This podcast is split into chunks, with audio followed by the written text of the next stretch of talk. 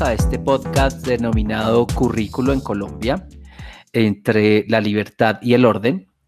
Eh, nos presentamos, yo soy Giovanni Guatibonza y me acompaña mi compañero Andrés Senao. Hola Andrés, ¿cómo estás?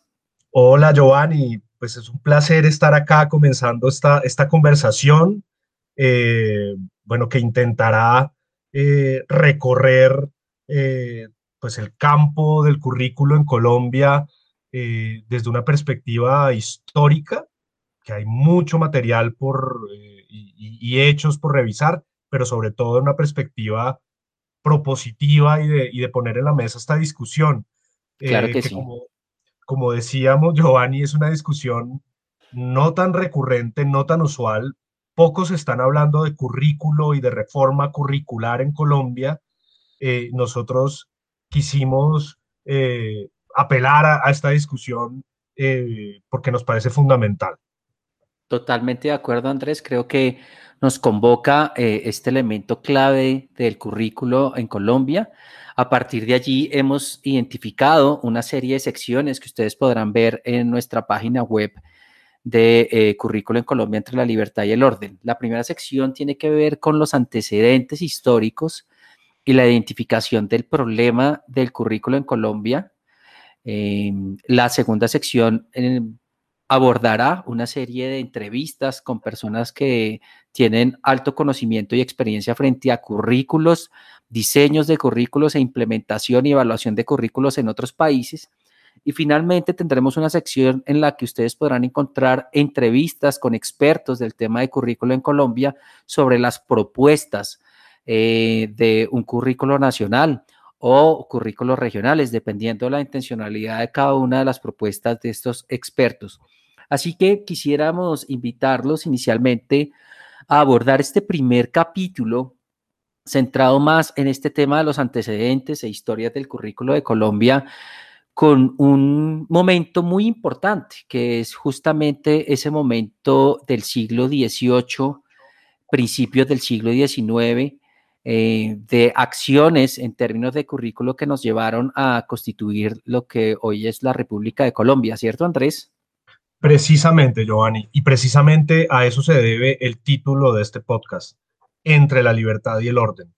Y es que el currículo, la discusión curricular, las propuestas curriculares estuvieron desde eh, la concepción de, de un sistema educativo nacional e incluso en los albores de la construcción de la República.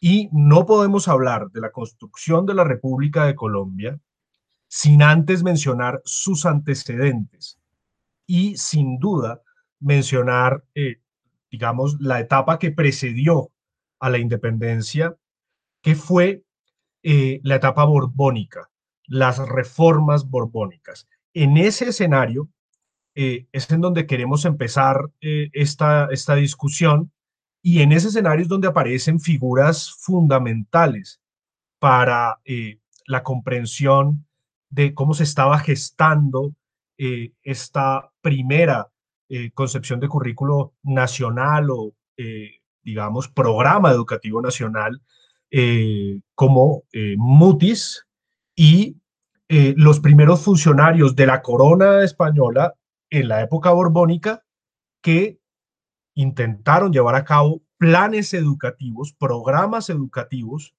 eh, en donde el Estado, todavía la corona, pero el Estado, digamos, se preocupaba por qué aprendían, cómo aprendían y para qué aprendían los estudiantes del el nuevo reino de Granada de entonces. Entonces, si te parece, podemos empezar por ahí, eh, Giovanni. Sí, claro que sí, Andrés, comencemos por ahí. Yo quisiera mencionar, eh, partiendo de ese contexto histórico, un elemento muy importante. Eh, en esa época, más o menos 1750, 1760, gobernaba todos estos territorios el rey de España, Carlos III. y una apuesta que tenía Carlos III era eh, pues orientar hacia una educación que estuviera ligada más al trabajo productivo. Y creo yo que esto se liga mucho también con todos estos antecedentes que estaba viviendo Europa en ese siglo XVIII, eh, que es pues todo el tema del siglo de las luces y todo el componente de la ilustración y cómo esas ideas ilustradas comenzaron a permear también al rey de España y eh, a partir de eso pues comenzó a pensarse cómo generar un currículo que permitiera pues eh, producir más, eh, generar cambios en términos de apropiación de los territorios en las Américas, ¿no? Sí, total, había una decisión, digamos, categórica de la corona española, de Carlos III y de sus asesores, entre ellos Mutis, de impulsar a través de escuelas, colegios y cátedras universitarias el aprendizaje de conocimientos útiles. Y quizá recalco el adjetivo útil que intentó de, una manera decidida, sistemática, ¿no? curricular, unir la educación con el trabajo productivo. ¿sí? En esa época, pues, eh, digamos que profundizar el trabajo agrícola, minero y comercial. Eh, entonces, bueno, y esto acompañado del surgimiento de las primeras ciudades modernas en, el nuevo reino de Granada, ¿no? Que siempre estaban, digamos, eh, alrededor de universidades, ¿no? Popayán, eh, Tunja, Bogotá, bueno, Santa Fe, y todo esto dio un ambiente, ¿no? Que eh, para la fundación de colegios, de cátedras, había como un auge, ¿no? En, virtud de esa decisión de la corona eh, de preocuparse por la educación. Así es, exactamente. Y, y, pues parte de un elemento clave, Andrés, y es que previo a estas ideas ilustradas promovidas por Carlos III, pues en en el, el, nuevo Reino de Granada teníamos un currículo muy centrado en lo escolástico y en las propuestas aristotélicas, ¿no? Y cómo esto, pues, eh, realmente, pues, representó un desafío en términos de que las ideas ilustradas entraron a reñir con esta serie de concepciones previas eh, y, a partir de allí, pues, se generan ya una de estas series de tensiones que iremos viendo a lo largo de todos estos eh, capítulos, ¿no? Sí, y digamos, para, para eh, anotar simplemente eh, lo importante que es esa herencia escolástica, el mismo Mutis, eh, que de alguna manera es heredero de la escolástica, dijo, si las escuelas escolásticas, y abro comillas, y sus maestros no hubieran existido en la Nueva Granada, tampoco habría surgido la necesidad de suplantarlas por nuevos maestros y por un nuevo tipo de pensamiento. Entonces, fíjense cómo eh, desde estos primeros años, la construcción de un currículo, es decir, de un programa, de un proyecto educativo nacional, es una construcción que debe basarse sobre cimientos anteriores para eh, que surja un nuevo tipo de, en el caso de Mutis, de pensamiento, ¿no?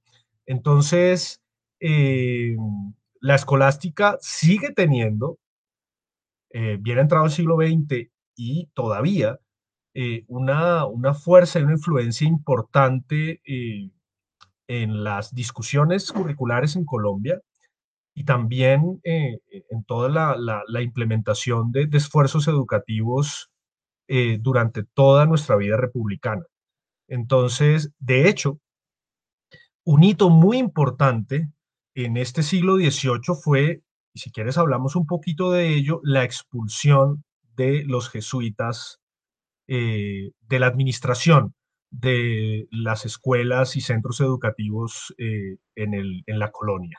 Claro que sí, me parece un tema absolutamente interesante porque justamente da cuenta de estos elementos de las tensiones que se comienzan a evidenciar a partir de esta transformación que se quería promover desde la corona española con respecto a la incorporación de las ideas de la ilustración eh, y cómo pues en ese momento la compañía de Jesús pues tenía pues un dominio casi hegemónico de, las instituciones educativas eh, en su momento y por qué eh, para implementar estas ideas ilustradas pues eh, se llegó casi, pues se llegó finalmente a la determinación de, excluir a la compañía de Jesús del proceso, ¿no?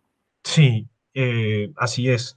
Em, y es muy interesante, Giovanni, porque esas tensiones, lo que tú llamas tensiones, eh, en ocasiones conflictos abiertos, disputas, eh, atravesadas por la enorme desconfianza que tenían los Borbones eh, de la idoneidad de los jesuitas para administrar y, para dominar el, terreno educativo, es en donde podemos entender desde estos primeros años cómo el currículo es un escenario de disputa, de lucha, no es, eh, digamos, la implantación silenciosa eh, de un programa o de un plan educativo, sino debe entenderse como un espacio de discusión y de debate eh, en donde las partes en, discusión, los actores educativos, digamos que hay enfrentamientos, ¿no? Eh, y la confianza es un elemento muy importante eh, cuando hay este tipo de tensiones. Y eh, puedo decir, digamos, como elemento importante histórico es que los Borbones no confiaban en la compañía de Jesús. Entonces esa desconfianza generó unos procesos de, de cambio muy, muy importantes a tener en cuenta.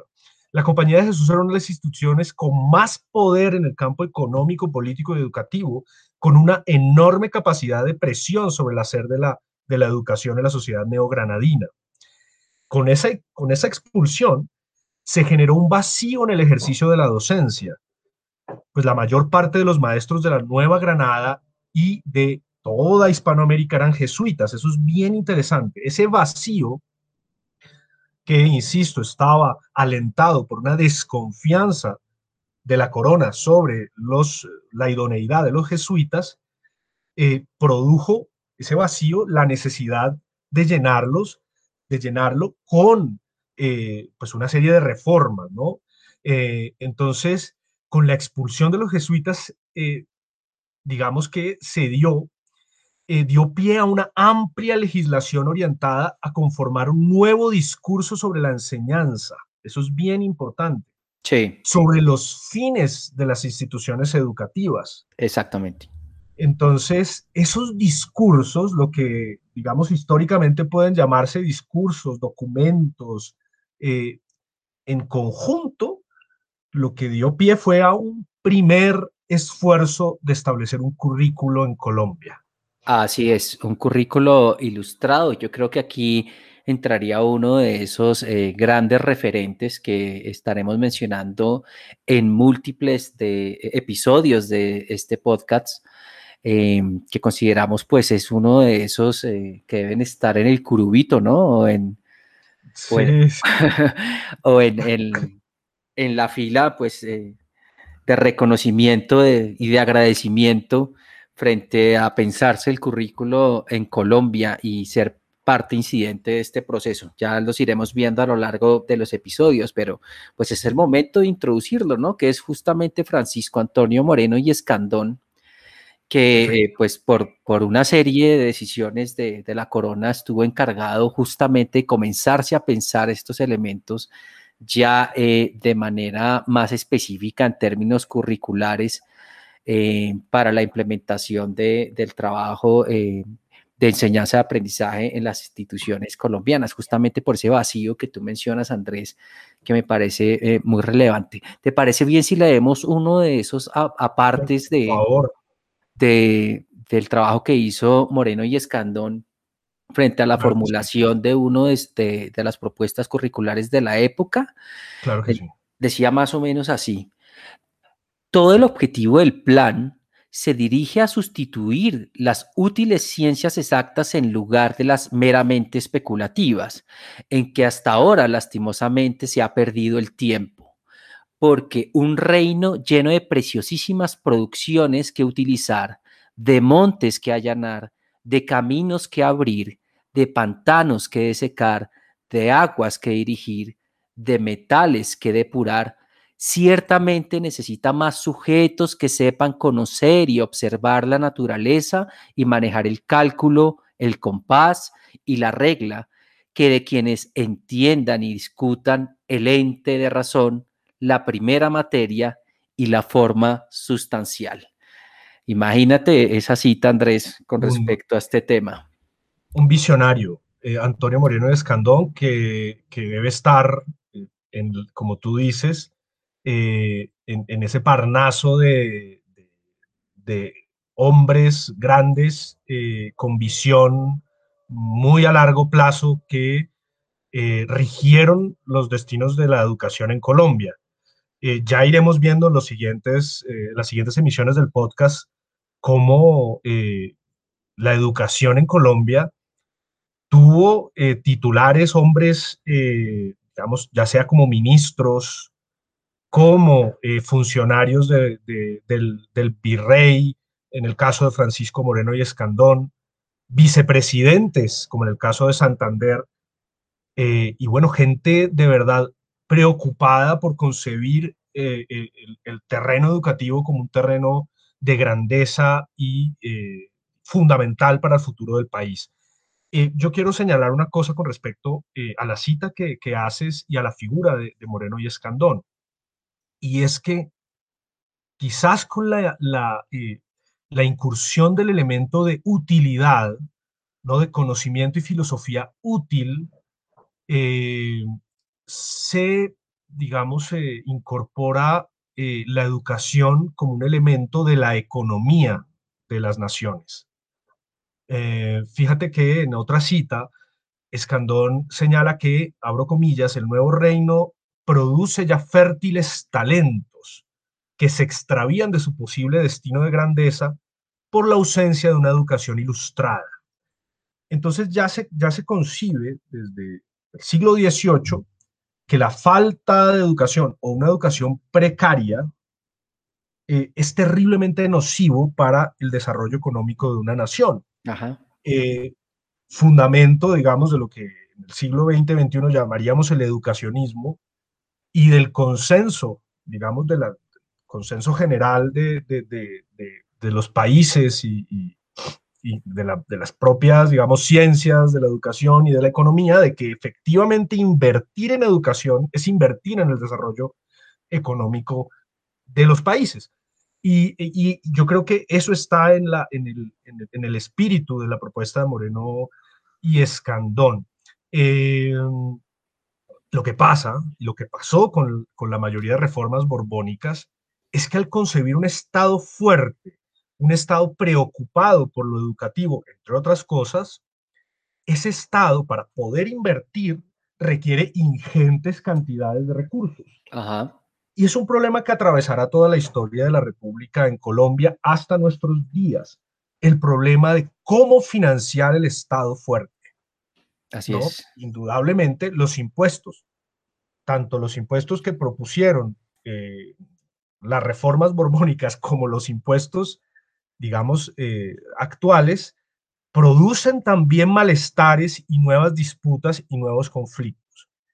En últimas, lamentablemente, el plan de Moreno y Escandón, que proponía la creación de escuelas, eh, digamos, de orientación eh, ilustrada, secular, civil, en, toda la, en todo, bueno, todo lo que era entonces el virreinato, no fue posible, entre otras cosas, por la oposición de, los, de, las órdenes religiosas y la falta de financiación. No se logró concretar la financiación de ese plan y en, en general la financiación de, de, la concepción borbónica del, del, Estado, ¿no? Sí, ese es un elemento muy interesante, Andrés, que iremos viendo en muchos de nuestros episodios y es como esas ideas de centro eh, irradian eh, de alguna manera, eh, pues no de manera total, la periferia y lo veremos en, en, muchos escenarios, en muchos escenarios de la historia del currículo en Colombia. Como finalmente por temas, como mencionas, el tema del presupuesto, pues no se llega de manera masiva a cubrir todos los aspectos del territorio, efectivamente. Quisiera mencionar que esta propuesta curricular, eh, con una intención nacional que, como tú bien dices, finalmente no fue eh, pues no logró llegar por términos de recursos a, todas las zonas de la Nueva Granada, eh, se formuló en 1774 por, por Antonio Moreno y Escandón.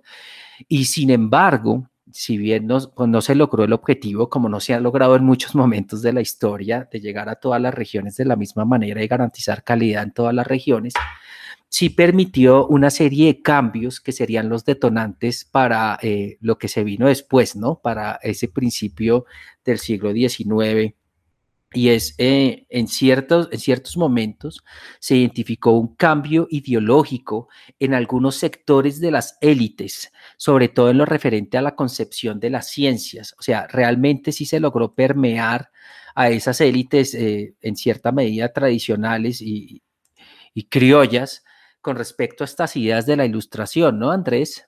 Totalmente. Eh, aunque Mutis empezó su cátedra eh, de matemáticas y de física newtoniana, ideas revolucionarias eh, en, estos territorios por la época, antes del plan de, Moreno y Escandón, fue gracias al plan, al, programa, que sus cátedras fueron inmensamente divulgadas para una época en la que no existían medios como los que contamos ahora, por ejemplo, este, y llegaran a oídos de toda esa élite que en esos auditorios de la Universidad del Rosario escuchaban eh, los argumentos de Mutis, eh, no solo sobre la física newtoniana, que revaluaban eh, la manera aristotélica de entender el cosmos, sino el método por el cual se habían construido esas teorías, y eso es lo importante un método basado en la observación, un método basado en la exploración, un método basado en la construcción de un conocimiento útil eh, por encima de la especulación filosófica y de la postración religiosa. Eh, entonces, el hecho de que, por ejemplo, Caldas, eh, precursor de, nuestra independencia, haya sido discípulo de estas cosas, creo que es eh, de cómo hay una línea de continuidad entre lo que estaba pensando Moreno y Escandón, lo, que estaba, lo que estaba haciendo Mutis en la Universidad del Rosario y lo que estaban ya gestando esas ideas de independencia en las élites criollas. Creo que ese es el, triángulo perfecto para lo que, lo que vendría después.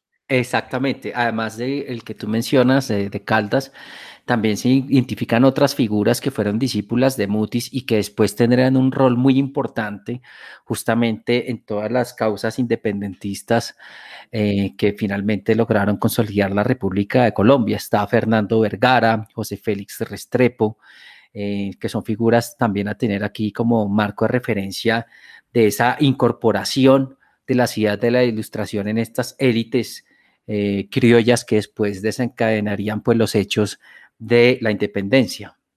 Efectivamente, efectivamente. Yo quisiera eh, mencionar algunas cosas con respecto a, digamos, el plan, eh, que más allá, digamos, de ser una, cédula real, como, como se llamaba entonces, o un documento, digamos, más allá de todo eso, fue una realidad eh, que vivimos en nuestra historia, ¿no? Eh, entonces, eh, dentro de las máximas rectoras de ese plan de Moreno Escandón, se apuntó a desterrar radicalmente la nociva costumbre de dictar los maestros las lecciones, fíjate, el dictado de la clase, ¿no? Que es una herencia escolástica. Se libera a los estudiantes de la perniciosa molestia de escribir lo que el catedrático dicta, que es genial. También eh, se, digamos, hay un, hay, un reconocimiento que, es fundamental en la historia sobre la importancia de tener a mano eh, libros. Entonces, dentro del plan está eh, la biblioteca pública, la creación de una gran biblioteca pública, eh, que confiscó obviamente los libros que celosamente guardaban los jesuitas eh, en sus monasterios. Eh, y eso también es muy, muy importante. el plan estuvo vigente y fue aplicado casi por una década. Y sí, digamos, produjo, permitió un cambio ideológico en algunos de los sectores de la élite, eh, eh, digamos, pre-republicana, eh, los que se convirtieron en agentes activos, digamos, de, lo que serían los cambios que vivía la, la República, digamos, en sus primeros años. Así es, apreciado Andrés. frente a esa hitos claves en el proceso del currículo en esta época que nos corresponde el capítulo de hoy, podríamos mencionar cuatro eh, principales, ¿no?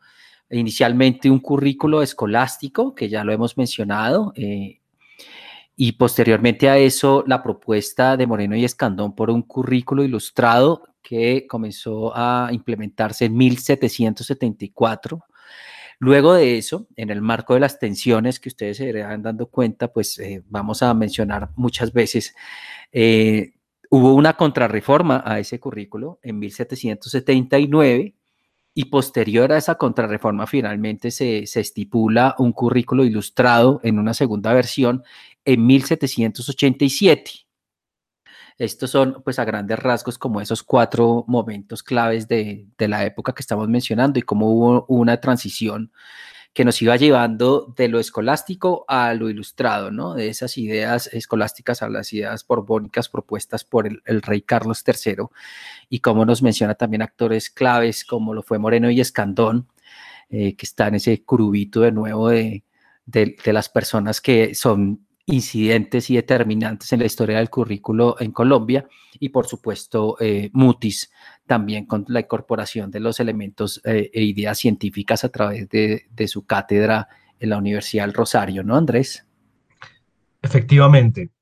Eh, para ir concluyendo, no solamente se incursiona el concepto de utilidad, lo que llamaríamos el para qué aprenden los estudiantes, que es fundamental en, la discusión del currículo, eh, no solo el qué, sino el para qué y el cómo, sino también eh, la necesidad de trazar eh, un horizonte uniforme de la enseñanza. ¿no? esa era la palabra que, utilizaba el plan y bueno, y todos los, los que allí confluían.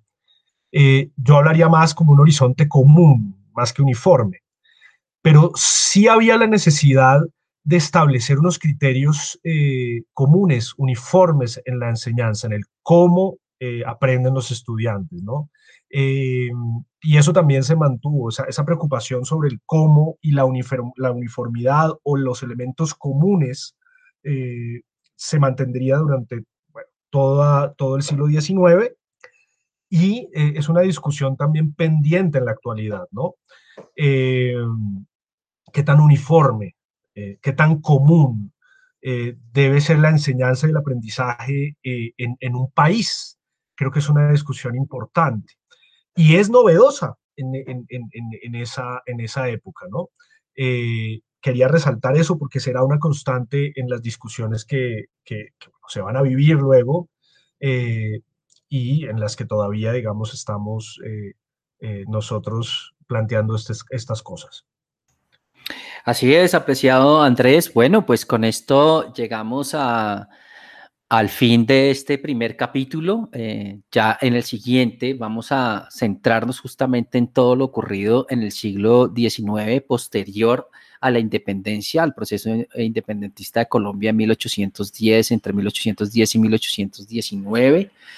Así que pues los invitamos a que estén pendientes de nuestra próxima transmisión de este podcast que, como bien dice Andrés, eh, dará cuenta de cómo este proceso ha estado allí permeando la historia del país y cómo no podemos pensar un país eh, sin un currículo, ¿no? Sí, y, con la importancia que tiene eh, en esa dualidad entre la libertad y el orden, estipular y promover un currículo que eh, en términos de calidad pueda permear todas las regiones, todos los escenarios de enseñanza y aprendizaje. Exacto, para que no se lo pierdan, para que mantengan, se mantengan al hilo de, esta, de este espacio. Veremos en el próximo capítulo el rol de Santander eh, en la educación, el método Lancaster, importantísimo, los problemas de cobertura y de financiación, etcétera, etcétera, etcétera. Todo en un siglo XIX convulso, lleno de conflictos y de tensiones, de ires y venires, eh, y ese será el tema de nuestra siguiente entrega. Muchas gracias, Giovanni, por, la invitación a, ser parte de este espacio y a todos ustedes. Esperamos seguirnos conversando y pensando eh, estos temas de currículo eh, para Colombia.